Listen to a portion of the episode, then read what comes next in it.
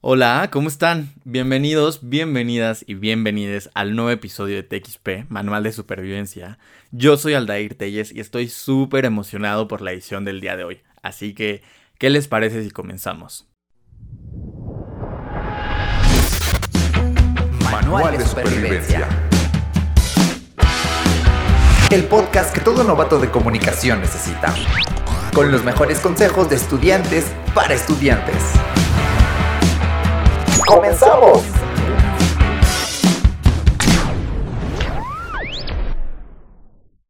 Sabemos que a todos nos preocupa nuestro futuro laboral, por lo que es justamente de lo que vamos a hablar el día de hoy. Pues nuestro tema es el plan de vida profesional. ¿Y quién mejor para hablarnos de esto que alguien con una larga experiencia en el mundo laboral? Tal como lo es el profesor David Hernández, quien estará en un rato por acá y la verdad estoy súper entusiasmado por esto. Estoy seguro de que a ustedes también les interesará. Así que vamos a comenzar. Y bueno, posiblemente has escuchado hablar de qué es un plan de vida profesional. Y si no, pues has llegado al lugar indicado. Un plan de vida profesional es una estrategia laboral que te permite establecer metas laborales y trazar líneas de acción que te ayuden a alcanzarlas. Por ejemplo, obtener un puesto de trabajo determinado o mejorar una retribución económica. Bien, este proceso debe ser continuo y debe incluir una descripción general tanto de tus habilidades, experiencias, metas profesionales, intereses, prioridades y acciones previstas. Como comunicólogos hay muchas áreas en las que podemos desempeñarnos, tales como periodismo, publicidad, editorial o la televisión misma, que de hecho es justo el medio en el que nuestro invitado se ha desarrollado profesionalmente. Egresado de la licenciatura en comunicación por la FESA Catlán, David Hernández Zamora actualmente es profesor en la facultad e imparte las materias de guion audiovisual y taller televisivo en el séptimo semestre. Con casi 20 años de experiencia en la televisión, ha participado en diferentes proyectos televisivos para Canal 11 y Canal 22, así como programas musicales y documentales. Además, durante 6 años participó en el programa Esquizofrenia en el Canal 22, el cual fue catalogado como el mejor programa cultural en México en el año de 2007. Yo tuve el privilegio de ser su alumno y personalmente admiro muchísimo su trabajo, por lo que es más que un honor tenerlo por acá Tuvimos una charla sobre su experiencia laboral y estoy más que seguro que les interesará. ¿Qué les parece si la escuchamos?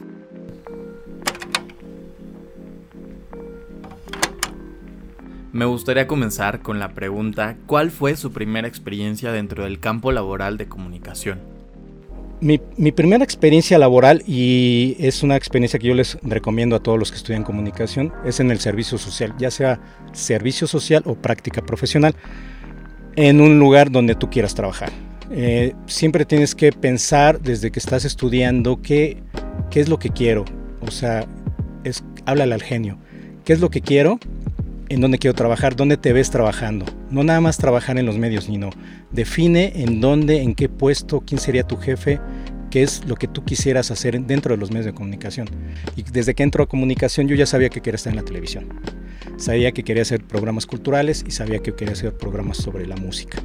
Entonces mi objetivo pues, fue meterme a trabajar Canal 22, Canal 11, ¿no? que eran las puertas que, se, que teníamos, son dos puertas que hay, siempre ahí abiertas en esta televisión cultural y entro a trabajar, entro a hacer servicio social a Canal, eh, a Canal 11, perdón, y ahí es el aprendizaje total, ¿no? Porque aprendes de la gente que ya está haciendo televisión.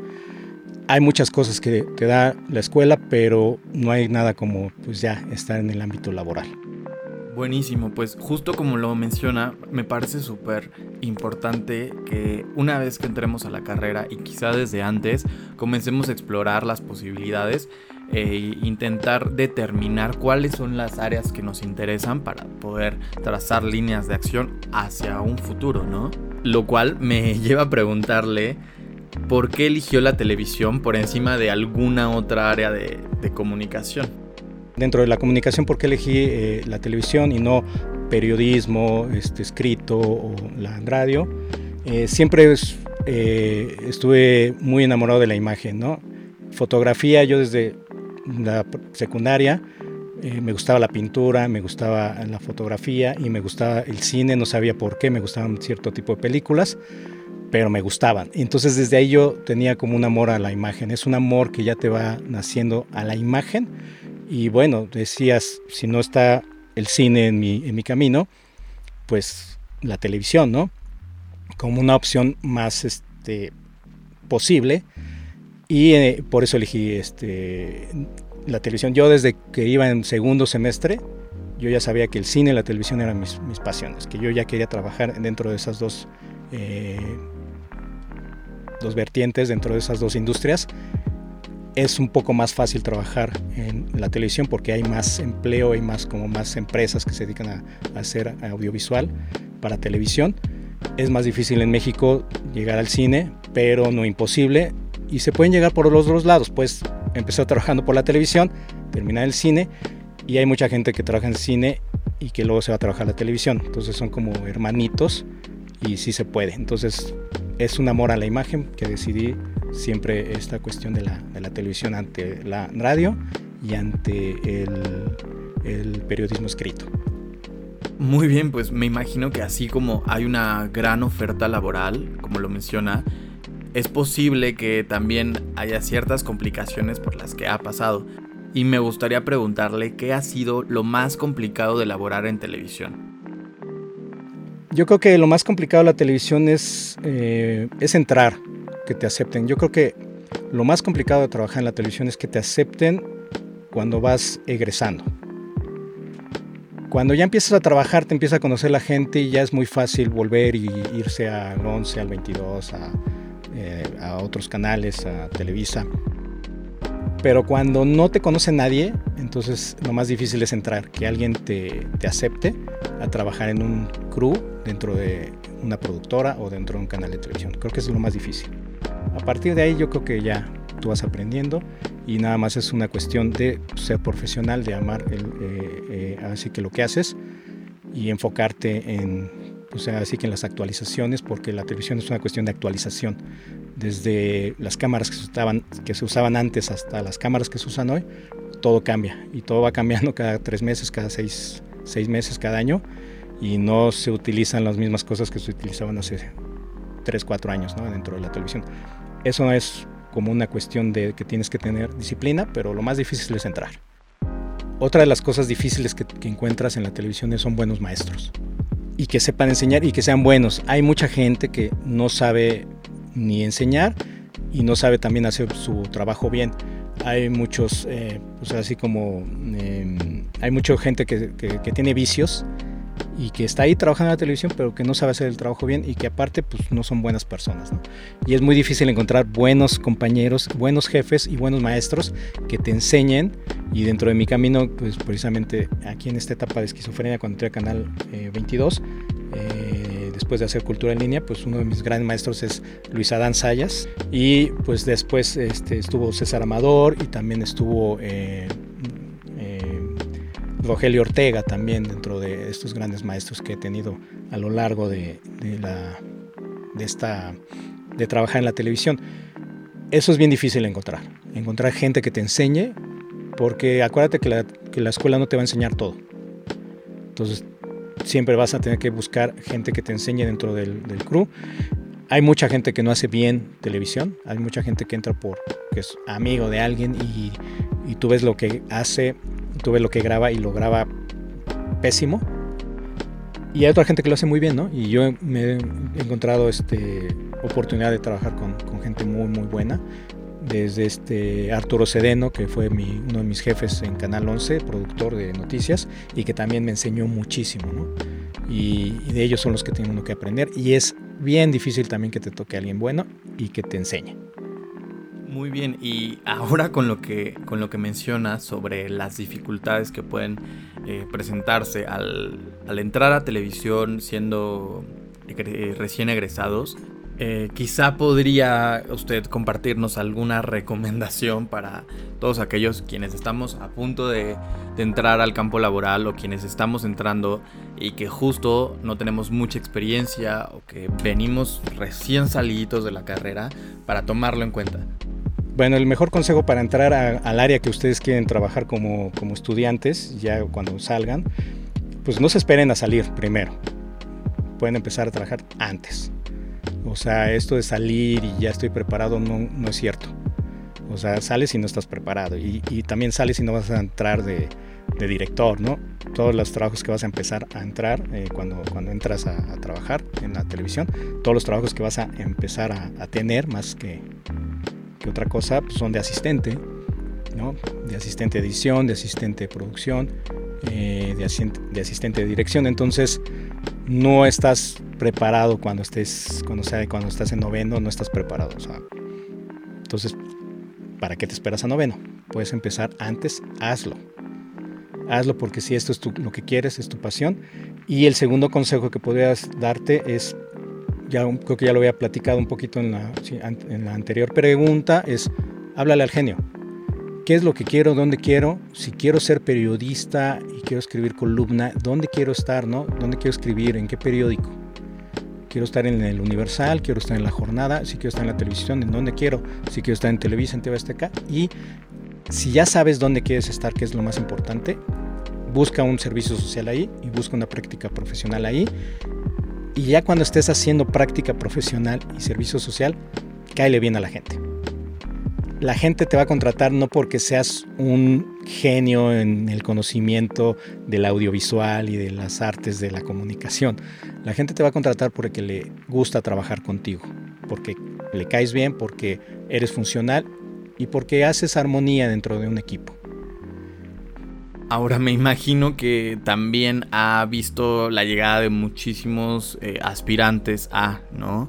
por lo que me gustaría preguntarle qué características cree que debería de tener un, egresado que esté interesado o un, estudiante más bien que esté interesado en adentrarse en el mundo de la televisión.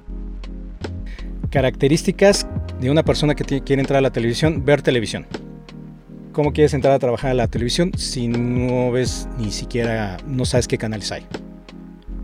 No, o sea, para, mínimo para saber qué empresas hay de televisión, ¿no? y dónde puedo ir a buscar trabajo en esas empresas.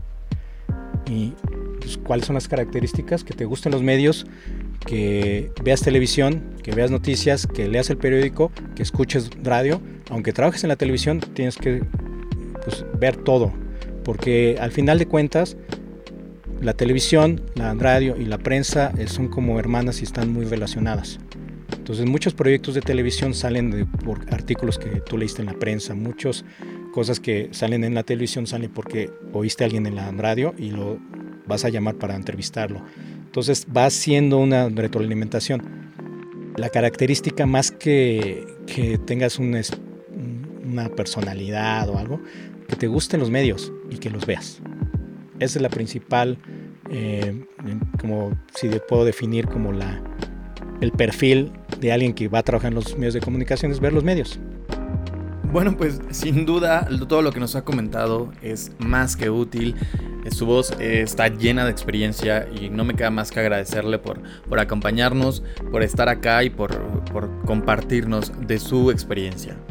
No, yo estoy siempre en, en, la mejor disposición de ayudar a todos los estudiantes, de, hablar con ustedes, de platicar, eh, de cualquier duda, aunque no sean mis alumnos, yo siempre estoy, tengo el tiempo porque me gusta porque creo que uno de mis deberes así como universitario y, es, eh, y ya estar trabajando en los medios es aportar un poquito de lo que yo he experimentado y lo que yo sé, aportárselo a ustedes para hacerles el camino más fácil, ¿no? Y no, sufran lo que a lo mejor uno que no, que no tuvo un maestro que ya estuviera en los medios, le haya, a, pues así que tienes más trabas, ¿no?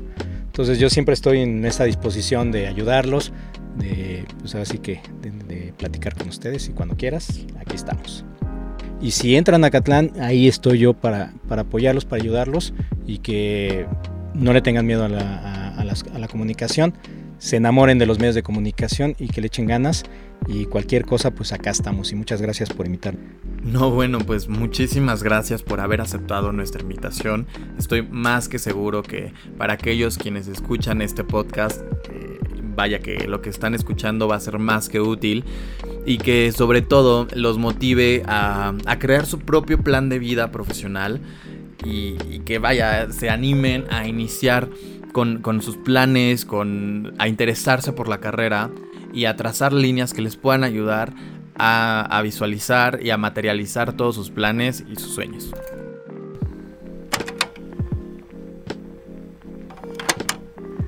Y bueno, desafortunadamente hemos llegado al final de nuestro podcast del día de hoy. No olvides seguirnos aquí en, en, Spotify, activar todas las notificaciones para que seas el primero y la primera y el primero en escuchar todos nuestros episodios. Eh, no olvides seguirnos en redes sociales. Hasta la próxima, yo soy Aldair Telles y espero que hayan disfrutado este episodio.